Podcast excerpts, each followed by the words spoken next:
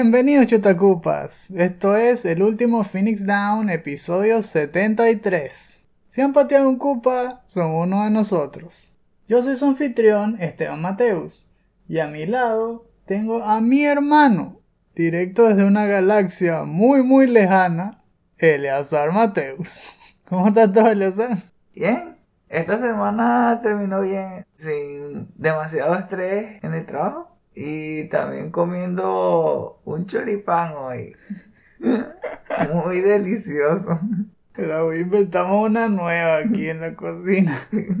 Compramos uno de esos que se llama y que pan de pueblo en Mercadona. Que es un pan súper grueso y sirve para rellenarlo bastante. Le pusimos de todo.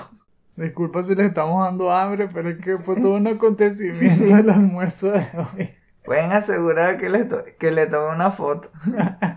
Sí, o justamente en estos días donde uno ya casi no sale, no comes afuera, te das los gustos dentro de casa, porque sale hasta más barato. Te- Imagínate, uno se puede comprar los filetes, ya sea de bistec de carne, o de pavo, o chorizo, lo que sea, y en serio, te ahorras un montón. Te compras las papitas fritas, te compras la ensalada, pruebas con la salsa, Con los quesos. y queda delicioso. Así que bueno, eh, el fin de semana empezó con todo.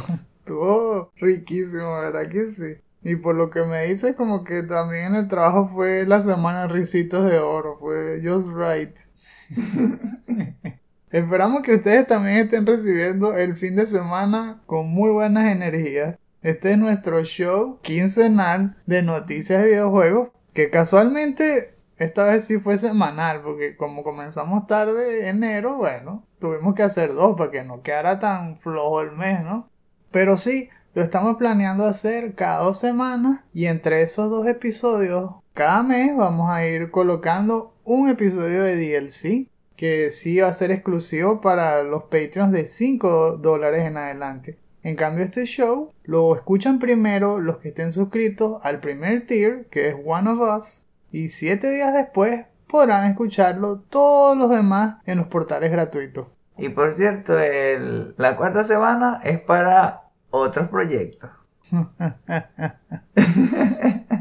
Podrán pasarse por YouTube y también ver los shorts que estamos probando, otro formato distinto para ver si les gusta. Es justamente para ir amoldando segmentos de nuestros episodios que algunos de ustedes ya hayan escuchado, otros no. Pero ahora con clips de video, a veces son videos que hemos jugado, otros de trailers famosos que hemos visto todos también por YouTube. Es una prueba para captar una nueva audiencia. Esperamos que nos ayuden también a regar la voz. Si están buscando escuchar los episodios gratuitos, les recuerdo que estamos en todos estos portales. Podcast.com, Stitcher, Anchor, Breaker, Google Podcasts, Pocket Cast, Radio Public, Spotify. sí, sí, sabemos la controversia. Media humanidad odia Spotify, la otra mitad lo apoya. Bueno, si les gusta todavía Spotify, ahí estamos también. Apple Podcast y iBooks. Si de casualidad ustedes tienen otra página preferida y no estamos allí, háganoslo saber y hacemos todo lo posible para que el último Phoenix Down los esté esperando también allí todos los viernes. Otras maneras de apoyarnos son visitando nuestras páginas de merch como Redbubble, Society 6, Design by Humans, Teespring, bajo el nombre Chuta Cupas. Allí van a encontrar muchos diseños para ropa y también para decoración del hogar. Todas basadas especialmente en videojuegos retro, pero también tienen un toque de nostalgia para los que vienen de Venezuela como nosotros. El último short que hicimos, por cierto, es sobre Elden Ring. Así que échenle un vistazo y nos dicen qué tal quedó. Mientras tanto, seguimos aquí acomodándonos, agregándonos bien y poniéndonos cómodos, porque ya es hora de arrancar. Así que es hora de hablar sobre videojuegos.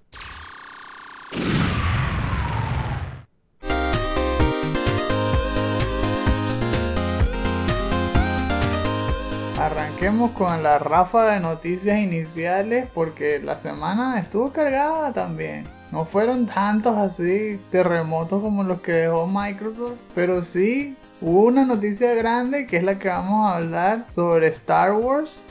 A todos los que aman Star Wars, Daniel, el muchacho, si recuerdan en los, aquellos episodios de Matando Fiebre. Siempre decía, amo Star Wars. Tal cual, este episodio es para Daniel seguramente.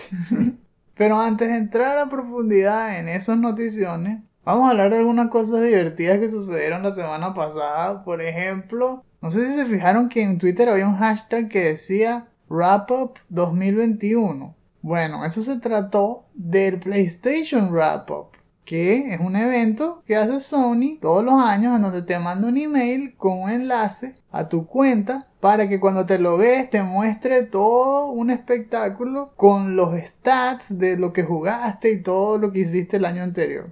Bueno, a mí me gustó bastante, yo me metí y lo revisé. Por lo visto, jugué 250 horas. Bueno, para mí eso es un montón. Sé que para ustedes probablemente no sea mucho. Si fuese Dying Light 2 no lo hubiese ni llegado ni a la mitad, parece. en todo un año, imagínate. Dijo que jugué como 16 juegos. Y en particular me gustó revisar la parte de las horas de juego. Porque tal cual coincidió con lo que dijimos en el resumen del año. De primero me quedo Control con 61 horas. De segundo, Final Fantasy VII Remake, que también lo mencioné en un millón de capítulos en la parte de lo que estamos jugando, así que cuadra. Y de tercero, adivinen cuál. Tal cual, Diablo 2 Resurrected, que también lo he mencionado un millón de veces en el segmento de lo que estamos jugando. Eso fueron 33 horas. Y después de eso fue Horizon Zero Dawn y Middle Earth Shadow of Mordor. A mí me gusta echarle un vistazo a esos resúmenes. No sé, ¿tú tuviste chance de revisar el tuyo al fin? No, no, no pude. Cállate. Pero seguro que de primerito está Diablo 2 Resurrected. Yo creo. que un millón de horas Diablo tú. Y el segundo, Final Fantasy VII Remake. También. Así tal cual. Probablemente por ahí, bueno, no sé si lo agregué, The Last of Us Part 2. Ah, eso es otro, ¿verdad que sí? A mí yo creo que no me salió porque lo jugué mucho más en enero. Entonces seguro entrará en el wrap up de 2022, en enero del 2023 y ahí les contaré. Otra noticia corta pero agradable fue que dos juegazos entraron en Gold. No, no en Xbox Live Gold, eso siempre es un bodrio en que están en status gold, es decir, que ya están listos para ser copiados en el máster que va a ser entregado para la venta. Esos dos fueron Elden Ring y Horizon Forbidden West. Lo que espero es que no sea un Gold de CD Projekt Red. Ay, Dios. No ese Gold. No. Verdad, si es así, devuélvanlo al horno. Ese es oro falso, es como las moneditas estas que nos dan cuando éramos niños, que, que parecían de oro, pero por dentro eran de chocolate, algo así, se ponían todas flojas, bueno. Pero en este caso, las noticias vinieron de dos vías distintas. El de Horizon Forbidden West que es la otra noticia que vamos a hablarle esta semana, se las vamos a contar más adelante, que fue toda una presentación, que invitaron gente de IGN para que lo jugara y todo, y luego dijeron que ya el juego estaba gold para estar publicado el mes que viene. En el caso de Elden Ring fue una presentación especial en el Taipei Game Show donde hicieron un segmento de aproximadamente 45 minutos o un poco menos con uno de los developers siendo entrevistado también por alguien allá en Japón. Todo fue en japonés con subtítulos y al final de esa entrevista, después de que mostró un poco más de gameplay, pues dijo que el juego sí va a lograr salir en la fecha indicada, que va a ser el 25 de febrero. Eh, por cierto, el developer que lo dijo fue Yasuhiro Kitao. Ay, que, eh, no, que el nombre me parece fácil de recordar. Es como si te diciendo que sí, es un héroe. Yasuhiro. Ah, ok. Y quitado, bueno, eso parece como un verbo en, en venezolano, algo así. ¿Sabes qué cosa me pareció curiosa? Que hizo mucho énfasis en que el juego estaba hecho para no estresar a la gente. Dije que para no estresar a los jugadores, manejamos tal cosa en el número de los enemigos por espacio de mapa. Para no estresarlo, está lo de los checkpoints. Para no estresarlo, y tal. Y digo, wow. Tal vez están apuntando a una demográfica más amplia. ¿Será, será eso? Pues tal vez hicieron unas encuestas justo a personas que no les gustaban los juegos de Souls. Hmm. Y eso era lo principal que les estresaba mucho. No, es que están poniendo lo más fácil, ¿no? Eso sí. No es que tiene un modo easy. Sino están tratando de pulir eh, e- esas asperezas que tal vez hagan que la gente no quiera probar ese tipo de juegos. Como es un open world y además está rondando el nombre este de George Martin, que ya sabemos que igual la participación no fue 100% directa, pero igual atrae tal vez un público que antes no se atrevía a tocar Dark Souls y entonces por eso están tratando de hacerlo más amigable. ¿Sabes qué me gustaría si, si quieren eso, qui- quitar niveles de estrés? Que uno pueda escaparse con el caballo como uno se escapa de la batalla al town center en Diablo 2. Que sea así de rápido. Como que caballo, vámonos. Y te puedes ir rapidísimo. Dejarles el pelero a todos y rompa el vidrio en caso de emergencia. Empezando con las noticias grandes, vamos a hablar sobre lo que reveló EA en su blog el día 25 de enero.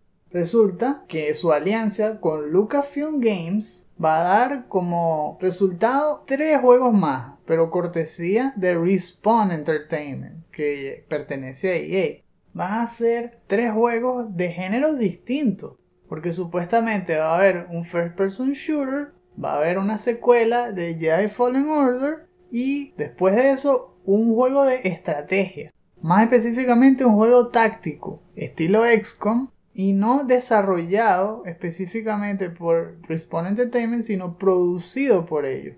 Los developers en ese caso van a ser los de un nuevo estudio, se llama Beat Reactor, compuesto por veteranos de Firaxis, que son los que han creado varias secuelas recientes de Civilization y de XCOM. Ese nombre está bueno, Beat Reactor. En cuanto a Respawn Entertainment, ya muchos conocen su pedigrí, por supuesto, tiene que ver con la serie Titanfall. Y a aquellos que les gustan los free to play lo conocerán por Apex Legends. Y son también los creadores de Star Wars Jedi Fallen Order, es decir, el primero. Como diría Daniel, yeah. Bikini. Todo eso va a estar supervisado, por supuesto, por Vincent Pella, el general manager del grupo y es el fundador de Respawn. Él va a estar vigilando todo esto, va a estar conectándose todo el tiempo con Lucasfilm. En cuanto a los demás directores, tenemos a Stig Asmussen, que es el que trabajó en el primero de Jedi Fallen Order y van a seguir pues con el mismo equipo. Me parece bien porque los primeros juegos fue muy bien recibido, con esa mezcla ahí de action adventure y de Souls, el combate, como se veía y, y también el estilo artístico. Ese yo creo que es el más seguro de los tres, ¿no? Porque ya está basado en una IP muy conocida y más bien la gente lo esperaba. Ya había un rumor de que lo iban a anunciar. Tal vez ese incluso tiene más tiempo en producción y pudiésemos esperar incluso un teaser o algo para este año. Capaz en el Summer Game Fest. Si es que hay E3 en E3 o más adelante. Ahora, los otros dos son una interrogante ya. Seguramente están comenzandito. Así que tampoco podemos esperarlos muy pronto, ¿no? Lo dijeron para inflar la noticia. Me gusta de todas formas el potencial. Porque el first person shooter va a estar a cargo de Peter Hirschman. Que no solo es un director de juegos en Respawn, sino que tiene un largo pedigrí con la franquicia de Star Wars. Porque él ha trabajado antes en los juegos de Battlefront.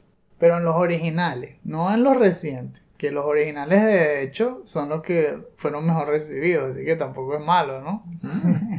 Me gusta también que ellos sean los creadores de Titanfall. Sé que los fanáticos de Titanfall más bien lo ven como un negativo, como que, ah, en vez de estar haciendo Titanfall 3, ahora van a hacer uno de Star Wars. Pero capaz ahora van a incluir todas esas mechanics que hubiesen puesto en un Titanfall 3, pero ahora en la IP de Star Wars. Entonces, no veo pérdida ahí. Yo estoy pensando en la parte de la mezcla de el combate con los cinemas. ¿Cómo hacen esa mezcla parecido a Metal Gear? La parte cinemática puede ser también algo que explorar. Solo que yo he visto en los últimos juegos que ha hecho Respawn, especialmente Titanfall 2, que lo que más ha brillado es el level design. Si hubo, sobre todo la etapa donde uno se mete en un time loop que se mezcla el level design con buena narrativa, como lo que tú dices. Así que sí está ese potencial allí de que hay un equilibrio entre las dos cosas. Pero igual, ya sea que tenga una tremenda historia o que tenga tremendo level design, pinta bien. A mí me da esperanza de que ese juego va a ser bastante bueno. Ahora hay que ver en qué parte del mundo de Star Wars lo van a ambientar, ¿no? En qué segmento de la historia, si van a arriesgarse con algo totalmente nuevo, si se van a basar en algún segmento que ya conocemos, que si en una de las películas, en una de las series de Disney Plus. Ahora, en cuanto al juego táctico, estábamos mencionando, ¿no? Que era Beat Reactor, era gente que ya habían venido de la industria. Pues sí, vienen de Firaxis Games su cofundador es Greg Forst, que fue miembro de Firaxis por 22 años y 14 de esos años los pasó siendo un Senior Art Director. Así que él trabajó en Sid Meier's Alpha Centauri, Civilization 3 y 4, Pirates y XCOM 1 y 2. Civilization. Yo creo que ese juego también puede ser muy bueno, puede explorar cosas que casi no hemos visto de Star Wars, sobre todo recientemente, que todo ha sido first person shooter, first person shooter, no le han hecho más nada. Y eso me lleva a hablar del siguiente punto. Obviamente hemos visto que el panorama cambió en cuanto a la IP de Star Wars. EA perdió la exclusividad. Ellos tuvieron ese contrato solito como por 6 años y solo sacaron dos juegos, una cosa así. Fue súper pobre. Y ahora que tienen competencia, miren lo que están haciendo. Es lo que decíamos. Las exclusividades son malas. La competencia es buena. Ahora que Disney le quitó la exclusividad y le empezó a mostrar que muchos otros estudios también están dispuestos a crear cosas interesantes y que los están haciendo quedar mal, bueno, ahora sí se están poniendo la pila. Vemos a los competidores. Recientemente Star Wars Eclipse de Quantic Dream. Ese también está, apenas está empezandito. Pero bueno, es alguien importante, ¿no? El remake de KOTOR está siendo desarrollado por Aspire Media. Luego está el Open World de Star Wars que está haciendo Massive de Ubisoft. Tal vez para el 2023, todavía no sabemos, ¿no? Y para este año sí sabemos que va a salir Lego Star Wars de Skywalker Saga de Traveler's Tales. Ese es el 5 de abril. Y para los que les gustan los juegos de móviles está el Star Wars Hunters de Singa. Viendo todo este popurrí de nuevos juegos de Star Wars, cuando en los últimos 6 años, como habíamos dicho, no había nada, había sequía. ¿Cómo lo ves? ¿Tú crees que más bien ahora se fueron para el otro extremo? Ahora es demasiado, demasiado Star Wars. Me gusta porque es como si se estuvieran poniendo al día. Pasaron demasiado tiempo sin hacer juegos de calidad. Y por lo que sé, las empresas que se están poniendo manos a la obra con esos juegos, creo que es una señal de que, de que va a valer la pena al menos probarlos. Es cuestión de calidad también, no solo de cantidad. Depende de lo que hagan. Si hay muchos juegos de Star Wars, pero todos se van por la vía rápida o la vía del Me Too y copiarse de las tendencias, ahí sí estamos entrando en un territorio donde se desgasta la, la propiedad y no vale la pena. Por ejemplo, Ubisoft podría ser una de esas compañías que lo haga a media. Eh, de ese sí no estoy muy emocionado. Definitivamente. Porque lo están haciendo los que hacen The Division. Pero si lo hacen a medias y full de NFTs, nah, quédenselo. Sin embargo, si tenemos un futuro Cotor, wow. Antes eso era lo bueno. Había un montón de juegos de Star Wars. Y me refiero a antes, antes, cuando éramos adolescentes. Ya a principios del 2000 o antes. Había muchos juegos de Star Wars. Es verdad que habían bastantes juegos malos. Pero también brillaban los que eran originales. Eso es lo que estamos esperando aquí. Que entre todos estos salgan unos que valgan la pena y que se vuelvan clásicos modernos. Es la esperanza, ¿no? Vamos a ver si cumplen. Yo espero que sí, porque esta vez hay muchos estudios grandes. No solo son estudios secundarios, no es que le están dando la IP a cualquiera. Hay unos buenos competidores. Espero que con ganas de trabajar y con ganas de resaltar. Y tal vez veamos Star Wars resaltar otra vez, ¿no? Hay una nueva esperanza aquí. No pun intended.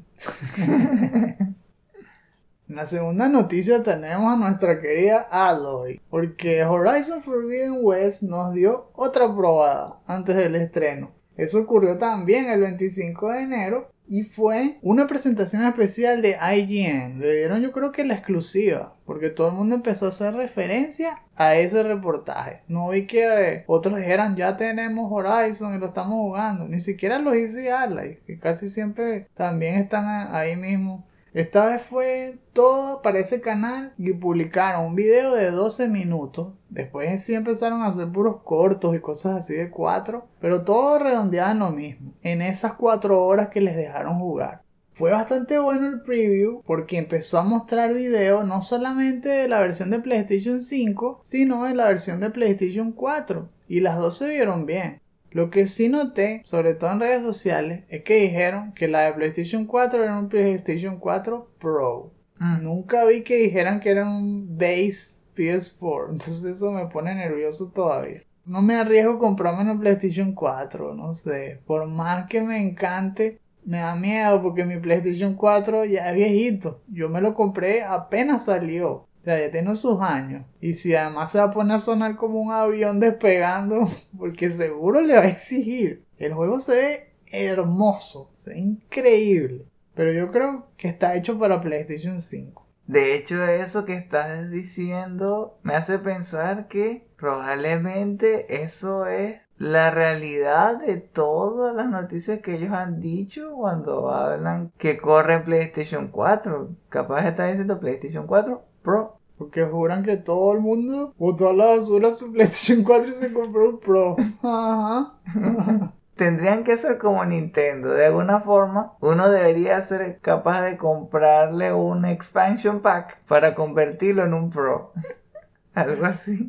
De verdad, eso era lo bueno de aquel tiempo de Nintendo. Que las mejoras venían en el juego. El chip mejorado estaba en el cartucho del juego. No tenías que comprarte un Nintendo Pro ni nada. Era tu mismo Nintendo. Pero ahora el juego traía batería y podías grabar. O ya tenía el doble de colores, una cosa así. Eso era tremendo. Pero hoy en día no. Hoy en día todo es digital y ahora tienes que comprarte un nuevo aparato cada rato. Bueno, en fin. Hablaron los de allí con el director narrativo Ben McCall que estuvo ahí haciendo intervenciones mientras mostraban footage y hablaban del gameplay. Dijo que la historia de este juego arranca seis meses después de que termina el 1. Y no habló de muchos spoilers afortunadamente porque yo no he terminado el 1. Todavía estoy como por la mitad, digo yo. Así que no quise tampoco saber mucho sobre ese respecto. Pero sí me interesó la parte del world building y hay varias cosas que resaltaron. En la parte de la exploración, por ejemplo, vi que como muchas personas se habían quejado de que los mundos eran muy abiertos, pero no todas las superficies eran posibles de escalar. Ahora aumentaron la superficie. O sea, cuando tú ves una parte rocosa, una montaña, realmente te puedes montar ahí. Hay veces que era de pura decoración en el 1. Ahora en este hay más superficies, pero además mejoraron la parte del focus, es como, para ponerlo sencillito, es como un Bluetooth que tiene Aloy puesto ahí en la oreja, es igualito un Bluetooth, pero que le ayuda a ella a reconocer las cosas como una interfaz 3D. Lo que quería hacer Microsoft con los lentes esos 3D especiales. Hace como... HoloLens. Sí, exacto, los HoloLens. Hace como 6 años, 7 años. Bueno, Aloy sí lo hizo.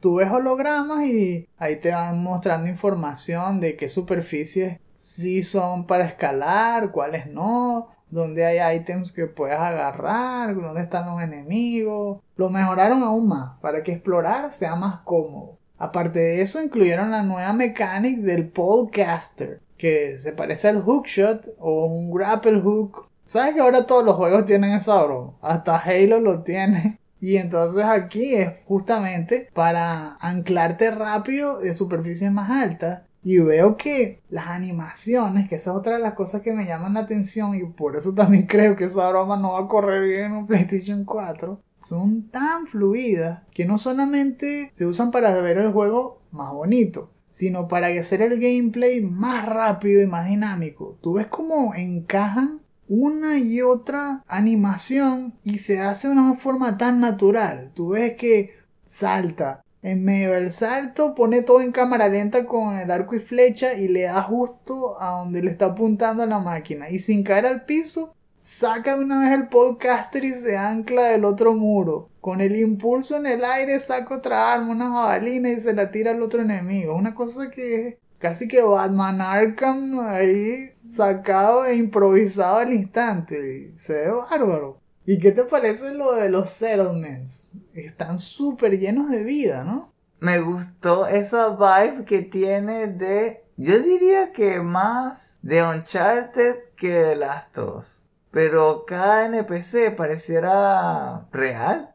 Yo creo que le agregaron bien la parte de la personalidad. Cada uno parece tener su propia manera de reaccionar a lo que hace Aloy. Se nota que algunos son mejores amigos o que tienen como una actitud como de tío, de papá. es algo así, es, es, interesante. Te aumenta la inmersión, te hace pensar que estás siendo observador de un mundo virtual que avanza sin ti. Yo llego a esa parte y lo estoy jugando y me quedaría un buen rato nada más viendo hasta dónde pueden llegar con las animaciones, con, los diálogos y ver si, si no pasa eso que repiten mucho lo mismo o que hace una acción en loop y ahí uno hace ah se supone que incluso le tienen una agenda más grande y todo hacen sus tareas diarias y tienen sus recorridos. Y ya que dijiste de The Last of Us, sí me parece bastante. A la parte de Jackson en el comienzo de Last of Us Part 2. Porque hay niños y todo corriendo, jugando. Es tal cual una comunidad. Comparándolo con el 1, yo creo que esos pueblos tienen el doble o el triple de NPC. Y con muchas más animaciones. ¡Wow! Y los gestos, los gestos de la cara en las animaciones. ¡Wow! Enemigos nuevos también hay para tirar para el techo. Hablaron un poquito de Regala, que es la jefa de unas tribus enemigas. La voz la puso Angela Bassett, la actriz famosa. Y también mostraron un montón de nuevos robots que tienen todos sus nombres, son puros trabalenguas, no los vamos a atormentar con eso, que sí. Borrowers, Leaderfang. Eso es mejor experimentándolo. Cuando uno lo juega se aprende esos nombres. Si no, todos te pasan por encima.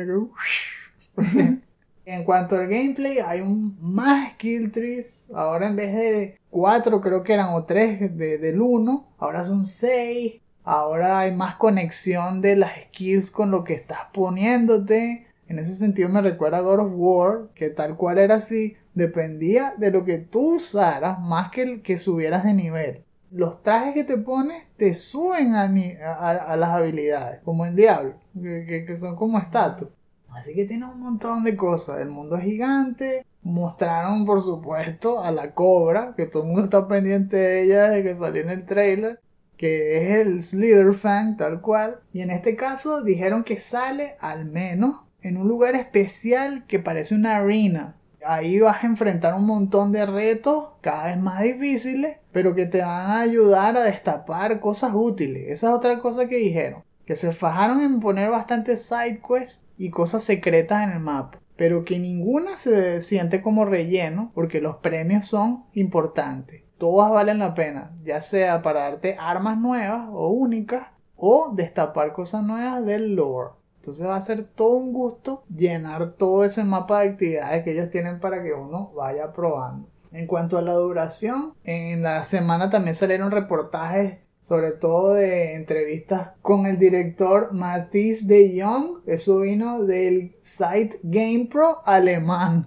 y dijo que duraría aproximadamente lo mismo que Horizon Zero Dawn. Eso, según el site How Long to Beat, es como 22 horas para la historia principal, 44 horas si haces todas las sidequests y 60 si te pones a recorrer todo el mapa. Así que va a dar también bastante contenido por su dinero. Va a valer la pena probarlo. Definitivamente cuando tengamos PlayStation 5, ahí sí me lanzo. Antes no sé.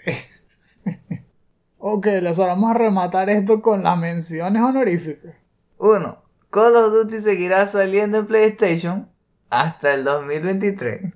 Según un reportaje de Bloomberg, al menos las próximas tres entregas de la franquicia de First Person Shooter más amada por los casuals aparecerán en consolas PlayStation, lo que equivaldría a Call of Duty 2022, Call of Duty 2023 y la secuela de Warzone. Más allá del 2024, no sabemos si Phil Spencer seguirá con su, entre comillas, deseo de mantener Call of Duty en los sistemas de Sony.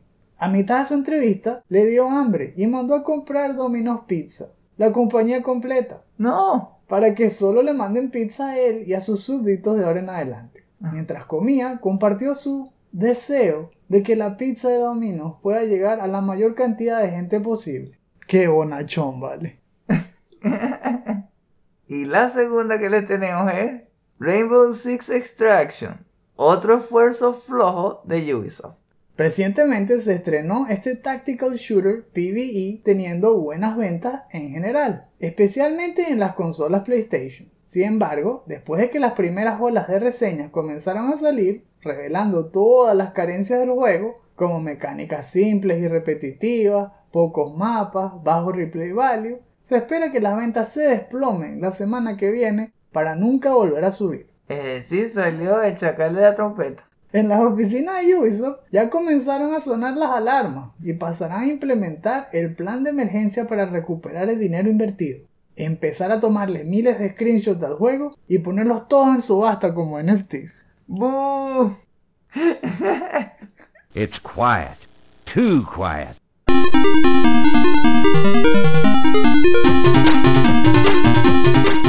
Ok, ya saben, estamos acá ya en la sección de lo que estamos jugando. Vamos a sacar la libretica. Esta vez voy a seguir contándoles lo que probamos con el PS Now durante diciembre.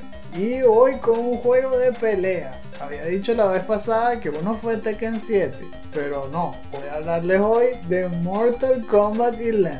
Mortal Kombat siempre me ha encantado desde la primera vez que lo jugué. Una franquicia súper divertida que tiene una aproximación a la parte de pelea mucho más fantasiosa y más basada en historia que Street Fighter, por ejemplo, que era más inspirada en, en, la pelea como tal, ¿no? En las mechanics. Es más para, como siempre he dicho, los puristas del, del género, más concentrados en combos y todo. Pero luego vimos cómo Mortal Kombat evolucionó y justamente esta es una de las mayores expresiones de narrativa. Porque acá el modo historia es tremendo, es muy muy divertido. Ahora, no estoy diciendo que la historia sea perfecta, la historia es loquísima, es un fume y tiene muchos plot holes, pero aún así es divertida. Imagina que se meten con el tiempo, ¿no? Y dimensiones paralelas. Sí, justamente. Ahora la villana, que nunca había salido, resulta que existía un ser que controlaba todo el tiempo. Lo mezclaron casi que con God of War, así como antes dijeron que las Fates eran las que decidían el destino de todo el mundo, que según la mitología griega era así, ¿no? Las tres hermanas del destino. Aquí todas las pusieron en una sola, es un solo personaje que controla las arenas del tiempo y que aparentemente no le gustó lo que estaba haciendo Raiden. Porque Raiden se volvió malo. Eso quedó como canon. Basado de Mortal Kombat X. Que cuando le ganas a Shinnok, este Raiden le quita el medallón y el poder como lo corrompe. Por eso es que bota ahora relámpagos rojos en vez de azules. Y eso hizo que a esta tipa no le gustara la cosa y dijera que no, había que hacer borrón y cuenta nueva. Que bueno, ok, pues. Pero la broma en que lo hace es súper loco porque no tiene todos los poderes y tiene que empezar a buscar un montón de reliquias y cosas para que realmente pueda acomodar la timeline, entre comillas. Pero mientras hace eso, hace desastre porque empieza a traerse personajes del pasado hasta el futuro y no tiene sentido la trama porque a veces mueren, pero ¿Cómo pueden haber muerto los del pasado si los del futuro están ahí? Si ellos morían, morían del futuro también. No hubiese existido. Porque el futuro desde el pasado es el pasado del que ya está vivo. Entonces, ¿cómo puede cambiar? Ya está escrito en piedra. Pero bueno, ustedes saben que las bromas del tiempo son súper difíciles de, abordar. Especialmente si lo haces así con una historia con tantos personajes. Los desarrolladores tenían que ver el capítulo de What If de Doctor Strange. o Dark. Tenían que ver Dark. Esa serie es excelente si no la han visto de Netflix. Por favor, véanla. Eso sí es una buena historia de viaje en el tiempo. Bueno, pero en fin. Mortal Kombat Land, divertidísimo. En la parte del combate también tiene buenas cosas diferenciaron el uso de las barras, que antes era más como Marvel vs. Capcom, que tenías que irla recargando y que tenía nivel 1, nivel 2, nivel 3, todo esto. Ahora son más básicas y se dividen de forma más eficiente. Ahora tienes barras para gastar exclusivamente en ofensiva y otras en defensa. También te ayudan, como en el otro juego, a mejorar los poderes. Puedes hacer una versión del poder normal y otra versión gastando esas energías ofensivas para que peguen más duro, para que le añadan otro efecto al ataque, que sea un air juggle y armar combos. Por cierto, el tutorial excelente, qué bueno es, como te explican a fondo todo. Hay una sección incluso dedicada a explicarte frame por frame cuál ataque te conviene usar dependiendo de la situación. Y que cuál es el espacio en donde tu personaje queda expuesto. Que si tiene un recovery rápido, lento. Un wind up rápido, lento. Eso me recordó al de Injustice 2. Eso me dejó loco. Cuando lo probé la otra vez con PS Now. También dije, así es como venían a hacer todos los tutoriales. Se nota que esto vino después de Injustice 2. Porque lo mejora todavía aún más. Y lo otro que probé, que tal vez se los cuente más bien en otra ocasión, es lo de la isla de Shansung, que sería como la cripta de este juego. Que también tiene un montón de secretos y tiene muchos escenarios que explorar. Pero tiene también unas cosas malas ahí, bro. Sí, creo que se los voy a contar en el próximo episodio. Bien, rápidamente les voy a hablar de Diablo 2 Resurrected. Porque no sé si ya están cansados que esté hablando de este juego. Nos lo hacen saber en los comentarios. Lo que hice esta vez fue ir desde Abaddon, que era el dungeon de Frigid Highlands, que fue donde me di cuenta que el paladín era bastante débil. Y lo primero que hice fue irme a Loot Golem y cambiarme de ayudante. En vez de ser el mercenario que lanza fireballs y y hace inferno, agarré un paladín que regenera la vida. Y básicamente me puse en segundo plano. Dejaba que él atacara y yo lo ayudaba. Entonces estábamos ahí en equipo contra el mundo. Llegué a pasar por toda la zona de Ariad Plateau. Que fue difícil, por cierto. Porque es verdad, necesita más vida y tuve que empezar a pensar en cambiar de estrategia, porque como habíamos hablado, el juego de standalone de Diablo 2, este que uso como un testing ground, me di cuenta que la habilidad de Seal, esta de Ainco, es muy útil para un paladín, para pegarle a dos enemigos que estén muy cerca uno del otro mm. y atacar rápido.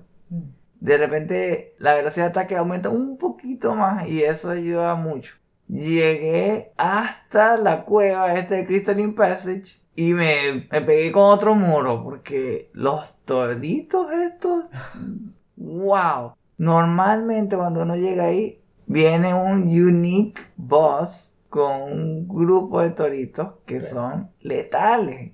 Y yo pensé que los podía matar antes de terminar de, de jugar por el día y no, tuve que irme corriendo. Y grabé, lo tuve que dejar ahí. Llamada me dijo para rescatar a Anya, pero no pude, no pude ni entrar al Frozen River, ni, ni el waypoint de la cueva, nada. Pero ahí estoy. Wow. Tiene que ver cómo se calman esos toritos, ay, el fastidio. Que se ponen todos desesperados, ¿verdad? Con el frenesí. Se le ponen las manos casi que borrosas, no ves las hachas. Tuve que regresar a estrategias de antes de Ingel, donde veo un torito, lo parto del grupo. Y después voy con el ayudante y lo que hago es empezar a caerle a escudazos. Smite, cuando le pegas lo aturde. Y si le pegas varias veces seguidas, eh, no puede volver a atacar. Está todo el tiempo aturdido. Mientras él está aturdido, mi ayudante le clava las lanzas. ¡Muere, muere! He tenido que hacer cosas así. Estoy pensando en ver si le pongo puntos a la habilidad que convierte a los enemigos. Y así capaz puedo tener toritos que me estén ayudando ahí. Ay, papá, ahora sí. Bienvenido al equipo ganador.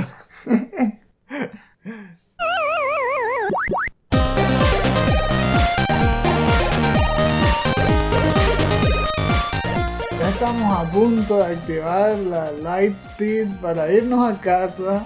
Pero antes, ¡se te olvidaba! Porque es la sección de los shoutouts. En esta parte del programa les hacemos recomendaciones de algún tema que nos haya resultado interesante y que les pueda servir para sacarle conversación a quien ustedes quieran, pero especialmente si les gustan los videojuegos.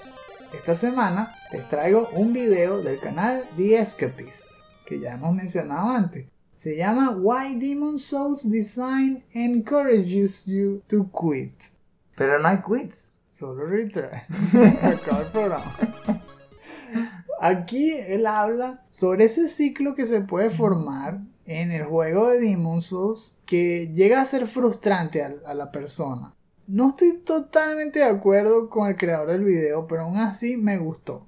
Habla de que existen dos tipos de loops. Y él es un profesor de diseño de videojuegos de la Universidad de Londres, ¿eh? O sea, él sabe lo que dice. Pero dice que entonces hay un positive loop que se basa en que el input que hace el jugador se corresponde exactamente con el output. Es decir, te esfuerzas más y ganas, y eso como output te da que ganas más y mejor cada vez.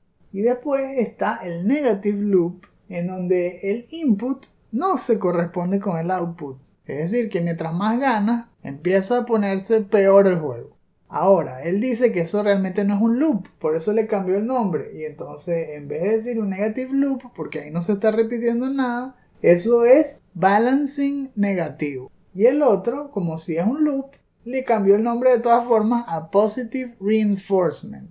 Entonces él habla que Demon Souls es demasiado frustrante por la cuestión de que cuando te matan y estás vivo, eso le cambia la tendencia del mundo y las pone en tendencia negativa. Y que la tendencia hace que el juego se ponga más difícil. Entonces mientras más mueres, se pone más difícil el juego. Y además la parte de curarse depende de las plantas que hayas agarrado. Y si no haces farming, eso significa que cada vez tienes menos plantas, porque no se te regeneran. Tú mueres, pero las plantas siempre son las mismas, así que eventualmente se te acaban. Y por eso, mientras más mueres, más difícil se pone el juego, más frustrante se vuelve. Aunque esas cosas son ciertas, no es tampoco donde se termina todo, por eso es que no estoy 100% de acuerdo. Yo jugué Demon Souls hasta el final, lo terminé. El original, ¿no? El de PlayStation 3. No he jugado el de PlayStation 5. Pero allí, cierto, se te acaban las plantas. Pero como uno hace tanto grinding, realmente terminas teniendo infinitas plantas. Y por eso es que en Dark Souls inventaron lo de los flasks. Para tratar de balancear la cosa y que no fuese tan fácil. es verdad, al comienzo es difícil, pero eh, después es facilísimo, porque tienes 99 de todas las plantas, de tantas que has agarrado por matar una y otra y otra vez a los mismos enemigos para subir de nivel. Entonces por ahí no es verdad que es infinitamente difícil. Es verdad, yo creo que ahí no está tomando en cuenta que uno puede regresarse a zonas que uno ya sabe dominar. Exacto. Y en cuanto a la parte de que cambia la tendencia, tampoco es 100% cierto que se te arruina toda la partida. Porque sí, cuando tú mueres, te vuelves espíritu y tienes la mitad de la vida. Pero existe el anillo que te da el 75%, que se llama The Cling Ring. Y cuando lo tienes, pues no es tan malo morir porque tienes 75% de la vida, no 50%. Y te conviene estar en modo espíritu porque no te pueden invadir. Así que yo más bien prefería morir y jugar en modo espíritu. Y cuando mataba a un boss y tenía la vida completa, me duraba poco la dicha porque me empezaban a invadir. Así que, bueno, sí veo su punto y me gustó sobre todo para que se aprendan la teoría de lo que es un positive loop y un negative loop. Así que échenle un vistazo que está bueno el video. Les dejo el enlace en la descripción. El video que yo les traigo es de GDC y también hemos hablado bastante de él, de este canal. Es para los que les gustan los videojuegos, pero específicamente los que son programadores y quieren saber más cuál es el punto de vista de los artistas cuando hacen las animaciones. En especial, animaciones 2D. Esta persona que se llama Tyreek Plummer su cuenta de Twitter se llama Forbit Friday, que de hecho me dio una idea y pensé, tal vez todos los viernes debería dedicarle al menos 10 minutos para algo que tenga que ver con desarrollo de videojuegos. Una como buena idea. Me hizo cada vez más ah, interesarme en lo que quería decir, muy parecido como Captain America en los Avengers, y yo me pregunté, ¿por qué debería hacerle caso a esta persona? viene y lo primero que dice es que ha trabajado en Epic Mickey, Power of Illusion y en Cadence of Hyrule, Cryptos de Necrodancer. Yo dije, ah, ok, ¿qué es lo que tienes que decir? Como que sí sabe lo que está diciendo. Entonces, más adelante viene y dice que la idea del video es dar tips para aplicar los principios de animación. Y veo que los habla en detalle, todos y cada uno y se enfoca justamente en los 7 de los 12 que son claves para los videojuegos, para el desarrollo de videojuegos. Hmm. Con ejemplos, que además tiene su propio juego, que se llama Caracom Kids, Destroyer of Worlds. Me pareció cómico que dijo que, que ha estado trabajando en eso como por 100 años. Ver. a competir con yo. dos puntos claves que me parecieron muy importantes de lo, que pude ver. Que la animación no solamente es hacer que las cosas se vean bien. La idea es que la animación comunique algo. Y en particular en los videojuegos es que comunique personalidad. Y que le den una idea al jugador de cómo el, el personaje responde a lo que le pasa en el mundo. Y también qué es lo que está pasando en ese momento. Justamente cuando estaba hablando de Horizon, pensé en eso. Le agregaron mucha personalidad y te queda bastante claro que Aloy es parte de esa comunidad y no solamente eso, es una parte clave y es bienvenida y es... Todos ahí son familia. Como la animación que ponen cuando ella gana. Me encanta esa animación, genial. Y ya la transformaron en GIF y ahora está por todas las redes sociales, siempre la usan. Bueno, entonces esa clase de detalle es lo que hace que la animación del juego tenga 10 sobre 10. Si quieren que su videojuego tenga ese nivel de calidad, les recomiendo que lo vean. Tarda alrededor de una hora. Si están trabajando en un videojuego, les aseguro que va a valer la pena.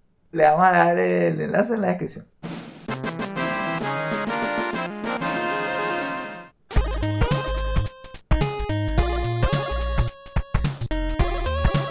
Wow, estoy viendo la hora y creo que estoy tarde para mi transporte para regresarme a mi planeta. Así que definitivamente ya llegamos al fin de este episodio. El estreno de este podcast sale primero en Patreon. Si quieren escucharlo en caliente, consideren volverse en uno de nuestros Patreons de 2 dólares en adelante. Si no, pueden esperar una semana y escucharlo gratis en nuestros sitios alternos como Stitcher y podcast.com. En ese caso, compártelo con todos los que puedan para que conozcan la magia del último Phoenix Down. Si llegaron hasta aquí, gracias por habernos acompañado. Si quieren más contenido como este, incluyendo artículos y reseñas, no olviden visitar nuestra página chutacupas.com. Eso es chuta, O O P A. Así como nuestras cuentas de Twitter, Instagram y Facebook, donde verán noticias sobre juegos desde indie a AAA, promociones de nuestros productos y clips de nuestros programas. Dejen sus comentarios en la sección inferior. Tenemos curiosidad en saber. Ya están apartando espacio en la billetera para comprarse Horizon Forbidden West y Elden Ring. Que eso está ya, está a un mes. Horizon antes, que es el 18. Oh, yeah. Nos están poniendo difícil esto de, de esperar a, a comprarse el siguiente juego. Están emocionados por los futuros juegos de Star Wars. Creen que los van a terminar y que van a estar ahí en el tope de las listas de Metacritic, por ejemplo.